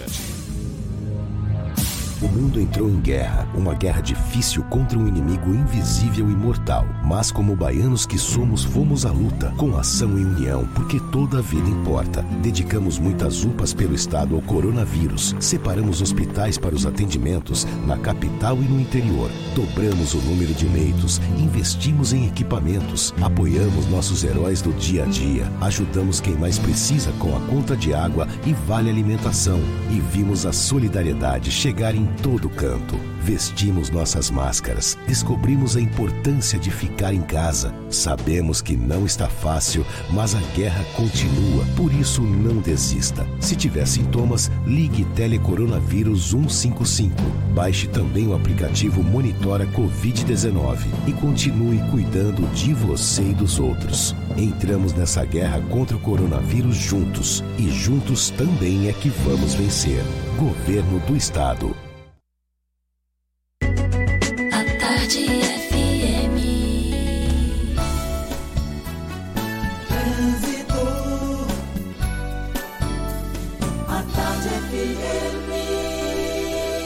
Oferecimento Monobloco, Auto Center de portas abertas com serviço de leva e trás do seu carro. A gente volta a falar com Cláudia Menezes. Novidades pra gente, Cláudia. Tô de volta, Jefferson, com mais informações e tem lentidão agora na BR-324, no trecho de Valéria, no sentido Salvador. Isso por causa dos reflexos de um acidente na rodovia. Cerca de 2 quilômetros de congestionamento para quem vem para a capital. Em outro ponto, em Lauro de Freitas, a Estrada do Coco apresenta um trânsito bem intenso agora nos dois sentidos no trecho do Cagi. Não corra riscos com coronavírus. Cliente Central Nacional Unimed apresentou sintomas da doença, como febre e dor de garganta, baixe o aplicativo Meu Plano e tire suas dúvidas antes de ir ao hospital. Volto com você, Jefferson. Obrigado, Cláudia. A Tarde FM de carona com quem ouve e gosta. Assembleia Legislativa da Bahia. Plantão permanente contra o coronavírus. Aprovando o projeto que multa quem espalha fake news sobre a pandemia. Autorizando auxílio aos profissionais de saúde contaminados na batalha contra o Covid-19. Determinando o uso obrigatório de máscara em todo o estado. Juntos vamos fazer valer a nossa força e vencer o coronavírus. ALBA, Assembleia Legislativa da Bahia.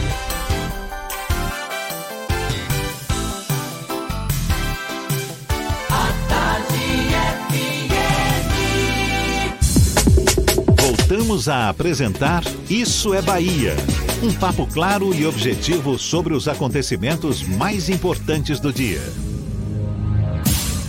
Deputados estaduais criaram uma comissão parlamentar interestadual para acompanhar as ações do Consórcio Nordeste, fundado no ano passado pelos nove governadores da região. Essa comissão tem a participação de parlamentares dos estados nordestinos e, na Bahia, vai ser representada pela, pelo líder da oposição na Assembleia Legislativa, o deputado estadual Sandro Regis, do Democratas, nosso convidado aqui no Issa Bahia. É com ele que a gente fala agora. Seja bem-vindo. Bom dia, deputado. Bom dia, Jefferson. Bom dia, meu amigo Fernando. Bom dia, amigos e ouvintes do programa Isso é Bahia. Deputado, o que, que É. motivou a criação dessa comissão parlamentar interestadual para acompanhar as ações do consórcio? E quais ações específicas interessam mais a essa comissão? É, Jefferson, primeiro, essa ação foi iniciada pelo, pelo, pelo deputado dos Democratas da Alagoas, o Davi Maia.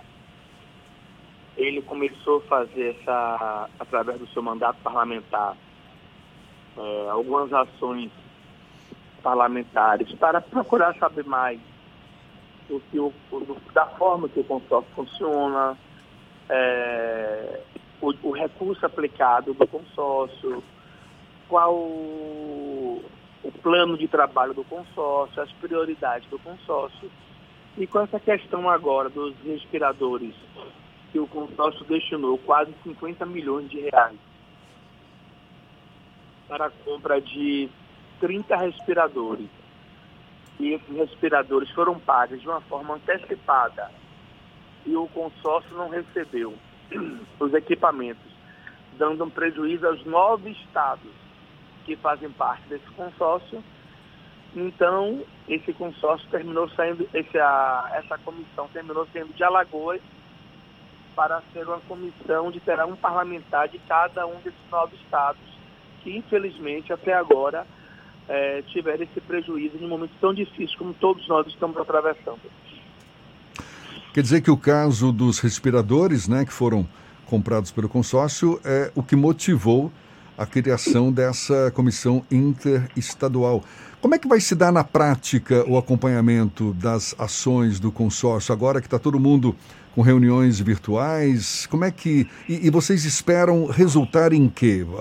Vai ter algum relatório? Será hoje às três horas da tarde, na qual, essa, na, na qual nós teremos todas as prioridades de ação, né, da comissão interestadual. Não é uma comissão que vai que está para fazer julgamentos, não é uma comissão que está para acusatória, não é uma comissão para se fazer política, porque a gente não pode fazer política em um momento desse.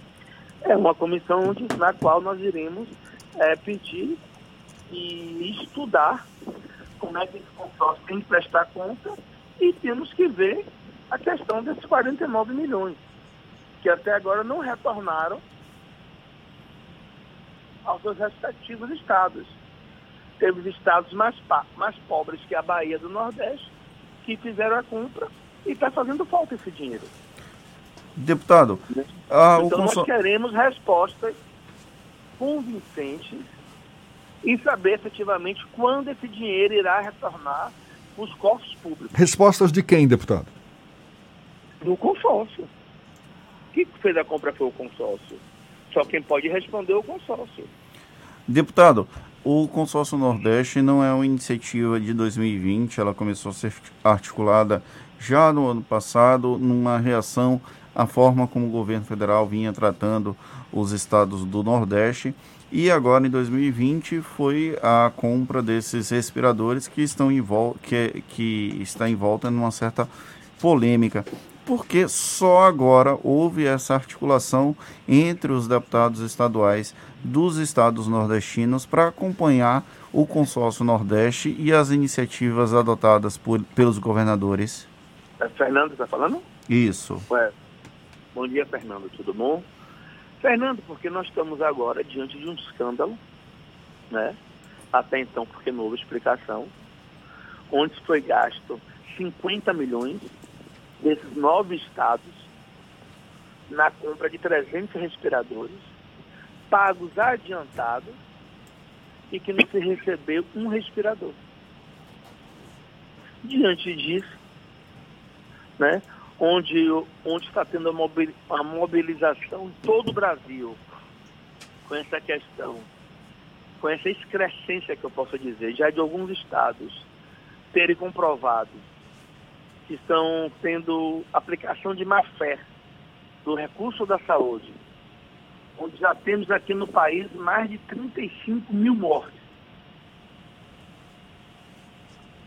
para buscar equipamentos e meios de você proteger do, do cidadão. Acontece esse fato no, no consórcio do Nordeste, que nós ainda não temos é, nenhum tipo de convicção de afirmativa. E iremos, a partir de hoje, montar um plano de, de ações. Teremos a, a nossa a primeira reunião hoje às, nove, às três horas da tarde, para buscarmos de que forma, mesmo nesse momento difícil de isolamento, de distanciamento, para que forma podemos conseguir as informações necessárias para esclarecer a sociedade dos respectivos estados. O governo do estado estimou um prejuízo de quase 10 milhões de reais com essa, esse processo da aquisição dos respiradores. Na semana passada, na segunda-feira, houve a Operação Ragnarok, que teve como alvo as pessoas envolvidas nesse processo de compra. Como é que a oposição aqui na, na Bahia tem acompanhado a oposição a Operação Ragnarok e as consequências, os desdobramentos dessas investigações? Nós temos tido muito cuidado, Fernando, porque a gente sabe que a prioridade agora não é politizar, e sim as questões que a gente possa fazer para contribuir efetivamente para ajudar os baianos a sair dessa crise. Tanto a crise do coronavírus, como a crise também que já se deflora economicamente, falta de emprego, falta de perspectiva para o futuro. Mas não é, porque, não é por causa disso que nós não poderíamos deixar de estar é, atentos, buscando informações para saber até onde vai essa situação. temos conversado com muita gente, nossa assessoria está toda de home office, assessoria da liderança da oposição, mas tem feito pesquisa, tem diariamente acompanhado para ver se esse recurso já retornou ao Estado. E hoje, dia 8, segunda-feira, até esse momento que eu falo com vocês, não recebemos um real desses 10 milhões. E agora, com essa comissão suprapartidária, onde envolve os parlamentares de diversos estados do Nordeste, poderemos fazer um trabalho mais amplo e com a rede maior de informações. Deputado, os... buscar a verdade. Deputado, o senhor disse que, que essa. Queremos, o que nós queremos apenas é a verdade dos fatos e que o recurso volte para ser aplicado na necessidade do combate à pandemia. Deputado, o senhor disse que essa comissão não tem a intenção de politizar o acompanhamento das ações do consórcio, muito menos caráter de polícia ou de querer julgar esse ou aquele ato. Mas se for identificada alguma irregularidade nesse processo de aquisição desses respiradores, qual vai ser a postura da, da comissão? Como é que vai dar encaminhamento a esses fatos? Encaminhar aos órgãos competentes, Polícia Federal e Ministério Público Federal. É porque isso é verba da saúde. O que nós temos que fazer é isso. A comissão não está sendo feita para aparecer, nem para jogar para a plateia, porque isso é inadmissível. Até se tivesse esse cunho, eu seria o primeiro a sair. Porque isso não é momento político. Isso não é momento de ideologia política, isso não é momento de a gente fazer quanto pior, melhor. Não.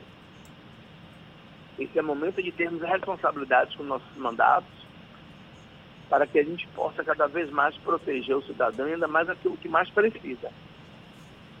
E, e fica claro que nesse momento, é, 10 milhões para a Bahia, o amigo sabe que faz falta. A gente sabe que, a, que a o, o consórcio. no momento que a Bahia ainda não chegou ao pico é, do vírus, como os próprios especialistas dizem, os infectologistas. Então nós temos que ter todo o cuidado, com todo o centavo para ser aplicado nessa situação. Deputado, a gente sabe que o consórcio Nordeste não tem um site normalmente não disponibiliza informações sobre quantidade de funcionários, aplicação de recursos, ainda não, prest... ainda não teria prestado contas de suas ações, é, é, independentemente dessa comissão interestadual que foi criada exatamente para acompanhar as ações do consórcio. O senhor acha que esse consórcio deveria estar prestando contas a quem? Ao Tribunal de Contas da União, por exemplo? Ao Tribunal de Contas da União, já que é recursos né, de diversos estados e cada estado, respectivamente, prestar conta ao seu Tribunal de Contas do Estado. Por exemplo, aqui na Bahia, o, o que for do custo do Estado da Bahia ser prestado conta ao TCE. E o consórcio em si, a unidade do consórcio, prestar conta ao TCU até porque está se envolvendo dinheiro dos estados. Deputado, é, o governo tem encaminhado documentos, matérias legislativas para a Assembleia e tem contado com um tipo de apoio do, da base da oposição para tentar aprovar essas matérias. Alguns momentos de tensão até, houve até uma discussão sobre alguns projetos que não tinham impacto na pandemia, que acabaram sendo votados. Como é que está a articulação, as conversas entre a oposição e o governo para que os assuntos relacionados à pandemia tenham uma celeridade ainda maior na tramitação na Assembleia? Fernando, nós temos aqui que saber separar o alho do bugalho. Né? Essa questão de parlamento, essa questão de responsabilidade vai continuar sendo da mesma forma. Por quê? Hoje a, hoje a Bahia dá um grande exemplo para o Brasil da forma que o prefeito Assemi Neto e o governador Rio Costa vêm tocando essas questões das ações para amenizar a vida dos baianos, dos soteropolitanos. Né? E, e o parlamento não pode ser diferente. Todo aquele projeto que vier dentro do pacote do, do Covid-19 Projetos, projetos esses que sejam para proteger o cidadão, ou em forma de vida, ou em proteção econômica, ou em fortalecimento da, de geração de emprego e renda, enfim. Tudo que for dentro desse caminho, é, o parlamento está unido para que possamos tornar esses projetos mais rápidos possíveis, para votar esses projetos mais rápidos possíveis e torná-los aptos a serem sancionados pelo governador para que eles possam entrar em vigor e tragam um benefício à população. Foram esses projetos que nós votamos na casa dessa harmonia. Agora, projeto Eu não falei o contrário, tá, deputado? Eu sei, eu sei, eu sei. Eu é porque da forma como o senhor explicou, ficou parecendo que eu disse o não, contrário e não foi isso não. que eu falei. Eu entendi, eu entendi, eu entendi. E os projetos, por exemplo, que você citou, que teve alguns projetos de é, polêmicos, foram aqueles projetos, Fernando, que nós entendemos que não dá para ser votado quando esse projeto é fora do pacote de pandemia projetos que mexam com direitos de servidor público, projetos que modifiquem sistema previdenciário, projetos que modifiquem sistema de remuneração, porque você está limitado. Tudo é mais difícil você votar de uma forma remota. Primeiro, você não tem condições de você sentar e conversar com as entidades de classes envolvidas nesse projeto. Segundo, você não consegue fazer uma discussão mais profunda com a assessoria técnica, com assessoria jurídica. O projeto aqui, eu não estou aqui é, recriminando o projeto, mesmo onde ele chegar na casa. O projeto pode ser até bom. Só que nós não sentimos conforto de votar um projeto o qual não temos a segurança e a certeza do que aquele projeto significa no impacto para a vida do cidadão. Entendeu? O projeto de pandemia não. O projeto de pandemia, quando está chegado, nós temos a convicção que são projetos que serão para ajudar a Bahia e os baianos a atravessar esse difícil momento, Fernando. Ok, deputado Sandro Regis, deputado estadual pelo Democratas, conversando conosco aqui no Issa Bahia. Muito obrigado pela sua disponibilidade, pelos seus esclarecimentos e um bom dia para o senhor. Eu que agradeço, Jefferson, eu que agradeço, meu amigo Fernando, e dizer que nós estamos atentos. É, depois, da, depois da primeira reunião hoje, Fernando, passo um zap para lhe informar a pauta que foi definido e tentar fazer dessa comissão também interestadual uma comissão séria, uma comissão que não tenha politicagem. Né? Nós não temos um momento para isso. Agora não é momento para que a gente queira aparecer. O momento agora do político, do parlamentar, é que através do seu mandato seja um importante instrumento de proteger a vida e proteger o cidadão. É isso que o Brasil precisa. O Brasil não precisa agora de ações individuais, sim de ações, ações em conjunto para nos fortalecermos e fortalecermos aqueles mais necessitados.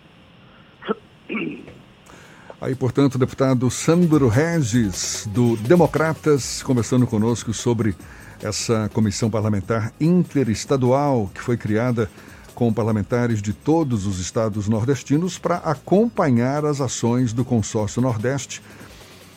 Motivada essa comissão pela compra, não é? Aquele caso que a gente já noticiou várias vezes aqui, a compra dos respiradores pelos governadores do consórcio no valor de 49 milhões de reais e que se transformaram, né, esses respiradores num grande calote. Esse dinheiro até agora não voltou aos cofres públicos. Agora, 8h45, a gente lembra que essa conversa toda vai estar disponível logo mais nos nossos canais no YouTube, Spotify, iTunes e Deezer. 8h45 na tarde FM.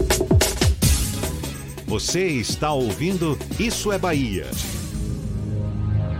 Eu vim para proteger a minha família. Passei toda a quarentena e fui bem atendida, bem assistida. Agora estou de alta, estou indo embora. Se você conhece alguém em situação de vulnerabilidade social com coronavírus, indique o Centro de Acolhimento em Itapuã. Lá a pessoa recebe atendimento médico, abrigo, duas cestas básicas e uma ajuda de 500 reais, seguindo o decreto número 19.173 de 20 de maio de 2020. Para tirar dúvidas, ligue 3116 1529. Governo do Estado.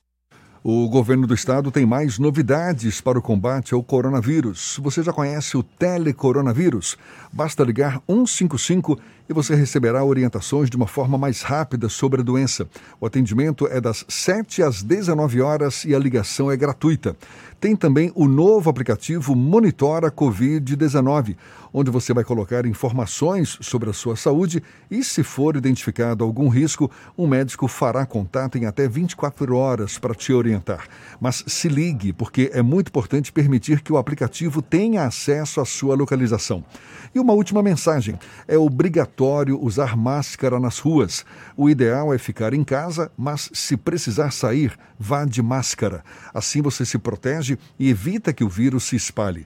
Ao voltar para casa, não esqueça de lavar bem as mãos e depois a sua máscara com água e sabão.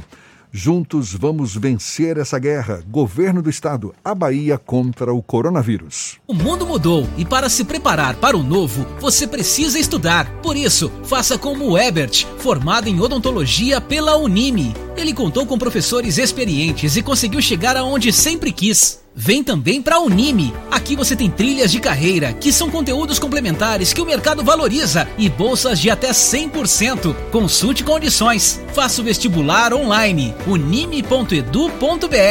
Unime. Todo dia é dia de acreditar.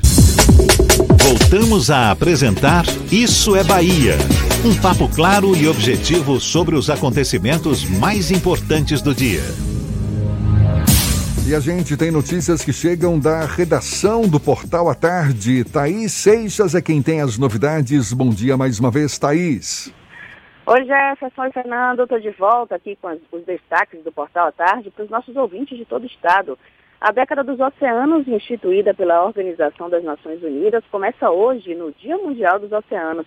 Diplomatas, ambientalistas e cientistas esperam que nos próximos 10 anos a humanidade aumente o conhecimento sobre as águas que cobrem 70% do planeta.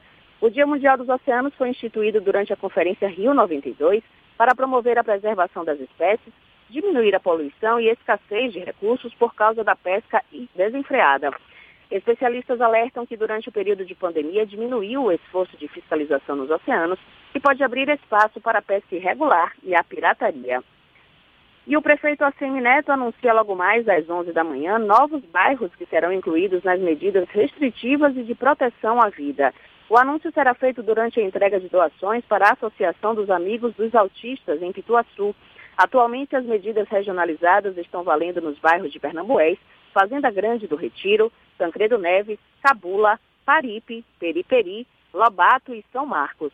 Eu fico por aqui. Essas e outras notícias estão no portal atarde, atarde.com.br. Volto com você, Jefferson. Valeu, Thaís. E olhe, a Prefeitura de Taparica começa hoje a fazer restrições para a entrada no município por conta do crescimento de casos do coronavírus na cidade. Agora, só pode ter acesso a Itaparica exclusivamente os seus moradores. Quem residir em Veracruz ou outras cidades da região e que tenham algum compromisso de, tra de trabalho, que precise de utilizar algum serviço em Itaparica, pois é, esse pessoal todo vai estar impedido de ter acesso à cidade, já que é exigido comprovante de residência a Prefeitura colocou barreiras nos dois acessos rodoviários a Itaparica. Só pode entrar e circular em Itaparica o morador que portar em seu veículo um adesivo amarelo entregue pelo município exclusivamente para moradores locais. E atenção, cerca de 800 mil estudantes da rede estadual de ensino já podem realizar as compras com o cartão do Vale Alimentação Estudantil a partir de hoje nas redes Açaí e Cesta do Povo. O benefício é de 55 reais por estudante. De acordo com o secretário da Educação do Estado, Jerônimo Rodrigues, com esta segunda parcela já somam 88 milhões de reais investidos pelo governo do Estado no Vale Alimentação dos estudantes. Agora 8h51, a gente vai para Luiz Eduardo Magalhães, extremo oeste da Bahia, saber as notícias da região com J. Alves, da Cidade FM. Bom dia, Jota. Bom dia, Jefferson, Fernando, equipe ouvintes do Isso é Bahia. A partir de agora, destacaremos as principais notícias do Oeste Baiano, diretamente da capital do agronegócio. Enfrentamento ao coronavírus. Operação de fiscalização Covid foi realizada durante o fim de semana em Luiz Eduardo Magalhães. A Prefeitura de Luiz Eduardo deu continuidade durante o fim de semana à Operação Covid, que tem como objetivo fiscalizar o cumprimento das novas medidas estabelecidas pelo Decreto 222 de 2020. O decreto endureceu a quarentena no município para a prevenção, o enfrentamento e a contenção da disseminação do novo coronavírus. A iniciativa é uma parceria entre as secretarias municipais de segurança, ordem pública e trânsito, de saúde e de administração e finanças, juntamente com a Polícia Militar da Bahia e a Companhia Independente de Policiamento Especializado no Cerrado, a CIP Cerrado. A ação iniciou ah, no fim de semana com a fiscalização de praças, fazendo cumprir a nova medida que proíbe a permanência de pessoas em praças e parques públicos do município. A operação continuou noite adentro com a vistoria de diversos estabelecimentos no segmento de bares, lanchonetes e restaurantes. Além do cumprimento dos decretos municipais em vigor, a operação continuou o trabalho de conscientização da população e dos responsáveis pelos estabelecimentos, como a importância da utilização de máscaras de proteção, o uso contínuo do álcool em gel e de uma higiene mais rigorosa, o distanciamento entre as mesas e um novo horário para o fechamento obrigatório dos bares, que passou a ser às 22 horas. Apesar das ações, o Luiz Eduardo Magalhães ontem registrou mais dois casos de coronavírus. Um paciente do gênero masculino, de 35 anos, e um paciente do gênero feminino, de 34 anos. Ambos testados em clínica particular e com história de contato com caso positivo. Os pacientes apresentam sintomas que não indicam necessidade de internação hospitalar e permanecem em isolamento domiciliar obrigatório. Por mais esses casos, Luiz Eduardo Magalhães ultrapassa já a marca de 60 casos de Covid-19 no município.